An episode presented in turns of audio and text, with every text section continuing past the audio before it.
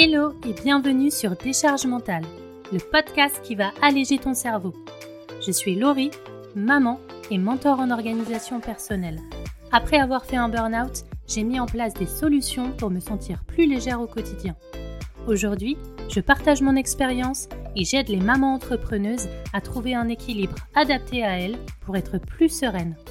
Abonne-toi pour ne pas louper les prochains épisodes et prépare-toi à créer ta vie idéale. Hello et bienvenue dans l'épisode numéro 2. Aujourd'hui, je vais te parler de charge mentale, pourquoi elle ne semble pas toucher les hommes, ce qui est quand même bizarre, et de comment faire pour que ton conjoint s'implique plus à la maison.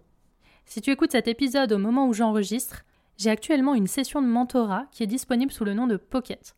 C'est-à-dire qu'on va passer toute une journée ensemble à discuter sur WhatsApp par messages vocaux ou écrits pour trouver des solutions pour t'aider à améliorer ton quotidien. Je pense qu'on a toutes connu cette problématique que quand on se plaint que notre conjoint ne fasse pas quelque chose, ils nous répondent Ah bah fallait demander. Et d'ailleurs, il y a une autrice de BD qui s'appelle Emma qui a sorti toute une série de BD sur le sujet. En fait, on a l'impression que tout repose sur nos épaules, et c'est comme s'ils ne comprenaient pas la charge mentale ou qu'ils ne vivaient pas du tout comme nous. Mais du coup, déjà, la charge mentale, c'est quoi? En fait, c'est toutes les pensées permanentes et invisibles qui sont là pour organiser la vie de la maison et la vie de la famille. En fait, c'est le fait de penser, d'anticiper et de prévoir toutes les actions du foyer. D'autant plus quand on est à un endroit et qu'on pense à un autre. Par exemple, quand on travaille sur notre business et qu'on pense aux courses qu'on doit faire. Ou quand on est en séance de sport et qu'on pense au rendez-vous médical qu'on doit prendre. Mais est-ce que tu savais qu'il y a d'autres charges? Par exemple, il y a la charge émotionnelle. C'est le fait d'avoir des attentions psychologiques ou matérielles envers quelqu'un d'autre. Euh, ça peut être d'écouter le souci de notre compagnon quand il rentre du travail, lui acheter des vêtements sans qu'il les demande, etc. En fait, c'est le fait de devancer un besoin pour créer un environnement confortable et de faire passer les émotions de notre conjoint ou de notre famille avant les nôtres, d'anticiper une relation pour ne pas blesser ou ne pas vexer. Donc là, c'est pas seulement penser à notre conjoint par exemple parce que ça nous fait plaisir, c'est vraiment dans le sens voilà de ne pas vouloir le blesser ou le vexer. Il y a aussi la charge domestique. La charge domestique, en fait, c'est la simple réalisation d'une tâche ménagère, c'est l'action et le fait de faire les choses finalement. Du coup, aujourd'hui, je vais te partager trois astuces que j'ai moi-même testées pour pouvoir impliquer ton conjoint plus facilement au quotidien. Déjà, la première chose à faire, c'est de communiquer avec lui. On évite de l'accuser, on évite de lui dire mais tu n'as pas fait ci, tu as oublié ça, etc. Parce qu'en fait, imagine-toi à sa place. Si on t'accuse de quelque chose sans arrêt, ce que tu as envie de faire, c'est juste de te défendre et de contre-attaquer. Parce qu'en fait, tu vas dire que c'est pas de ta faute. Donc du coup, plutôt communiquer sur toi. Tu peux dire je ne me sens pas bien, je suis fatigué. Parce que logiquement, il t'aime, donc il aura de l'empathie et il voudra ton bien-être. Ce que tu peux faire aussi, c'est de faire une liste de tout ce que tu fais à la maison, mais vraiment en allant dans les détails. Parce qu'en fait, il ne se rend pas compte de tout ce à quoi tu penses. Typiquement, si je prends l'exemple du fait de faire à manger, lui, il va juste voir le fait de faire à manger, tout simplement. Alors que toi, tu sais très bien qu'il faut trouver une idée de repas qui soit relativement saine, des ingrédients qui plaisent à toute la famille, il va falloir aller faire les courses, sans oublier un produit, cuisiner, débarrasser la table, etc.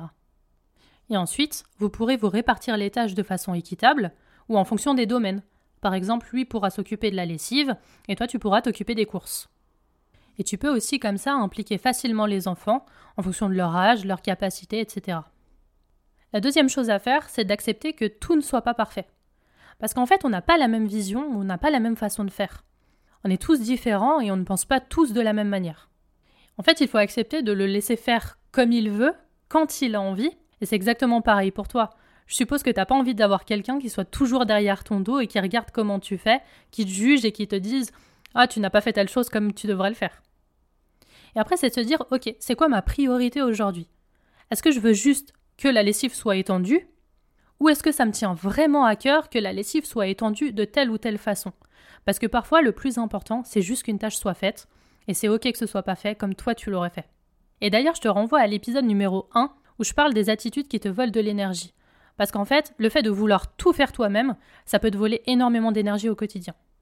Et la dernière chose, c'est que chacun gère ses affaires.